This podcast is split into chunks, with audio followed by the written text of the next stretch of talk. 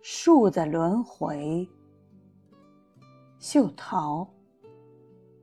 对接一块三角形的空地上，站着两棵枫树，它们高度一样，其中一棵较粗，与粗者正北向相隔约十米的一棵则较细。粗枫树叶子的颜色总是较深，秋冬时叶落得较迟，而在每年的二月底三月初。嫩绿的芽也冒得早。盛夏时，它浓密的叶子簇拥在一起，几乎相连，让树叶的色泽更浓郁。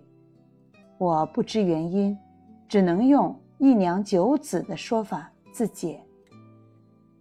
枫树临街，周围又未设栅栏，醉汉常来树下睡一下午，消耗掉手中的小半瓶酒。情侣则常在树下亲昵相拥，每看到他那当窗的满树绿意，我便想起“年轮飞转”四个字。